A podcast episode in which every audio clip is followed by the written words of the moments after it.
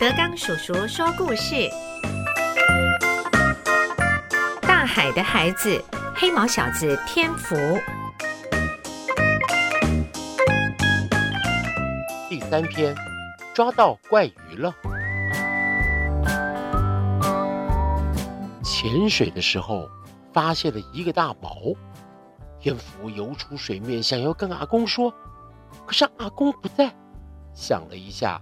天福再潜入海底，他越游越远，绕着锚呢搜寻了一下，范围扩大，找了一阵子，没有发现船体的残骸，心里想，也许被暗流给推走了，但是会朝哪个方向去呢？海底下呀，非常的凉快，可是他得上岸了，胸口啊越来越闷了，要赶快游出水面呼吸呀。游的时候呢，有一只乌贼的触手吸住了天福的脚板，纠缠不放。天福急了，怕潜水衣啊被乌贼给咬破，干脆把乌贼带上岸。哼，你自己找的！大口喘气，脱潜水衣，让天福手忙脚乱。太阳在头顶上晒着，泡水呀也是非常热。全身的毛厚又闷，他张口在那边呼吸，眼角瞥见乌贼又溜回海中。天福呀，干脆就让他自己回去吧。潜水衣要用淡水冲洗干净。天福躲回洞里等着阿公，顺便呢研究一下捡到的东西。除了铁盒子，其他都放在一个大大的碗宫里，是刚才摸出大贝的地方找到的哦。说不定大贝用它还当做家呢。一个表链子断了，表盖呢能够把它掀开，但是长了淤泥的铜绿像个小藤壶。盖子下面还好，擦一擦玻璃，复杂的表面刻度又让天福没把握。这是表还是指南针的罗盘呐？瞪着眼睛又看不懂这个字还有符号，天福想到。要学一点英文。一个秤砣，阿妈也有的东西。卖鱼货的时候呢，这个杆秤提起来，那个移动的那个秤砣，随着鱼货的重量不断的变换位置，努力要维持秤杆的平衡。阿妈和阿公跟秤砣其实没什么两样。钱的压力一来，他们就要到处摆摊，随时出海。天福。看着自己的手，手背黑毛长到看不见皮肉，翻过来，手指、手心都是干干净净的，掌纹非常清楚。可是手腕以上啊，又全披挂着黑毛。阿妈用剃刀为他剃光，一阵子以后呢，又长出来了，越剃越多，越剃越多呀。阿公说。这得找医生才有办法治啊！嗯，可是那个要钱呐。嗯，做什么不用钱呐？这老夫妻两个呀，拌了两句嘴就闭口了，忙着讨生活赚钱。秤砣一动，要称的医术啊，却始终称不出价钱来。没法称的还有阿公阿妈对天父的爱。呃。那你抓到鱼了吗？阿公啊，从屋梁里面爬下来，坐到天福旁边，看了一眼碗弓啊，就问着天福说：“嗯，那这个是什么呀？”一个扁平的罐子，用海水冲了以后，又搓了几次，擦干净之后呢，哎，竟然是酒哎！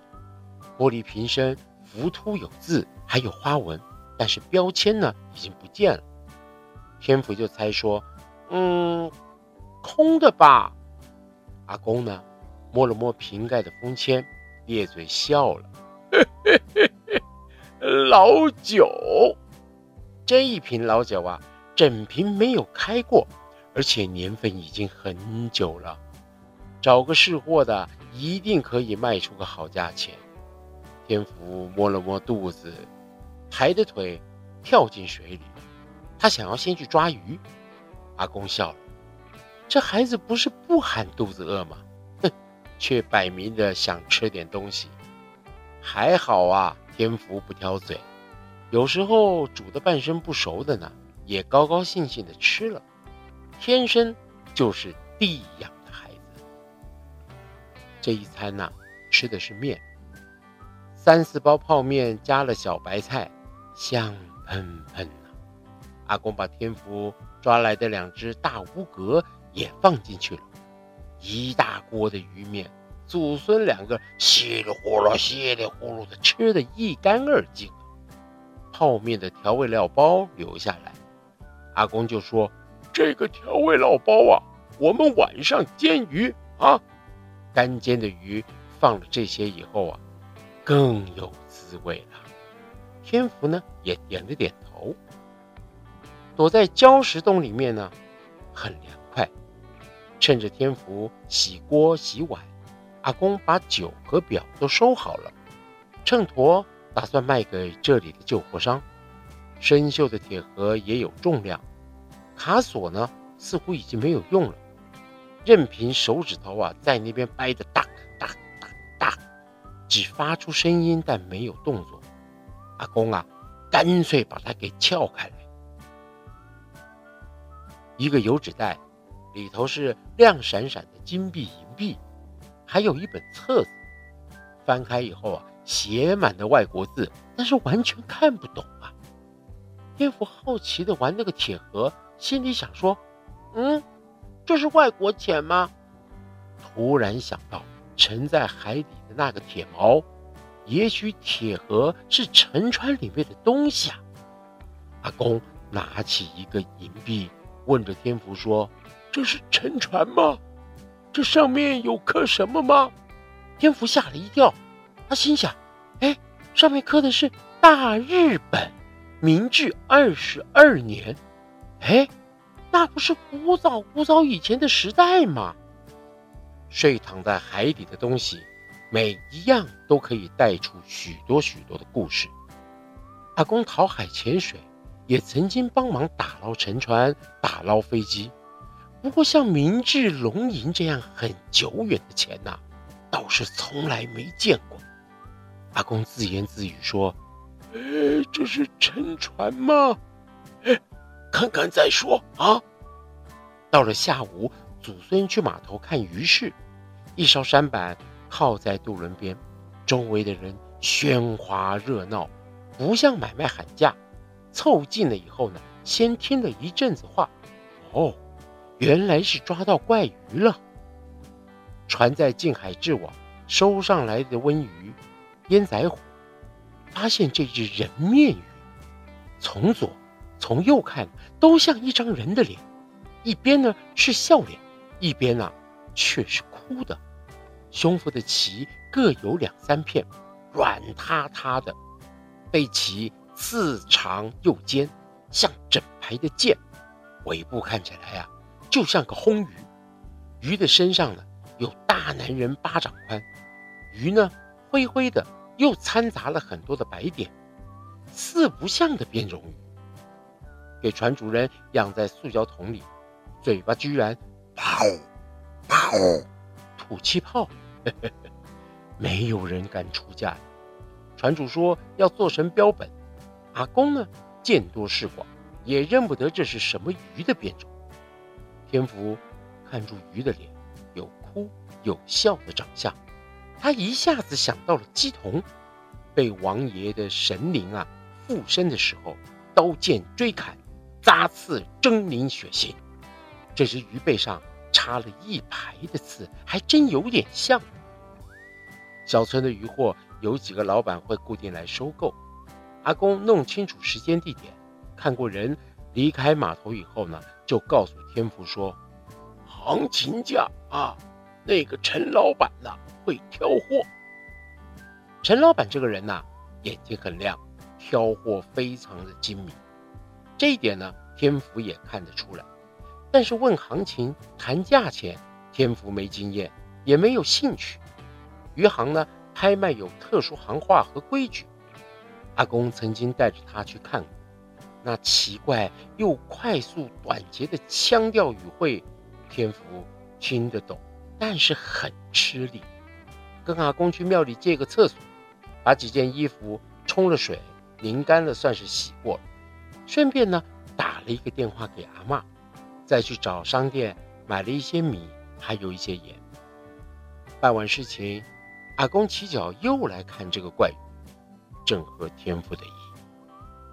人潮已经都散了，山板呢系在码头旁边，塑胶桶啊还留在船上。怪鱼不怕丢，船主是在地人，回家休息了。怪鱼不再啪呼啪呼的吐泡泡，大概是附身的神灵也退驾了。他伏在桶子底下，像缺氧了，昏睡着。天福心里想。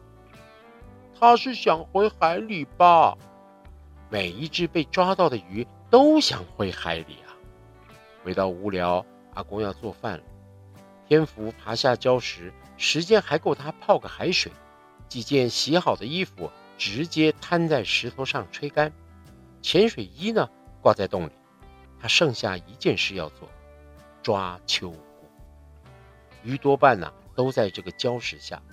徒手抓秋菇要有一点技术。天福潜下水呢，认定目标才出手。他放过很多只鱼，三指宽的秋菇啊，抓四只就够配饭吃了。活跳跳的红秋菇啊，阿公用辣油拌煎烤，心里啊还称赞着孙子：这种大小啊最合口了。锅子刚好放满，再大一些又摆不进去。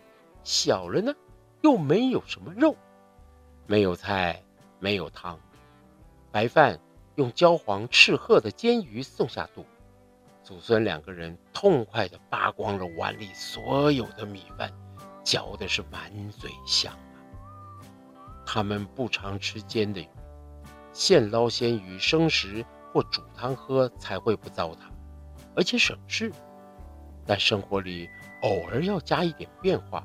让滋味更丰富些，例如像什么自助旅行，例如煎鱼吃，例如天福把鱼放了。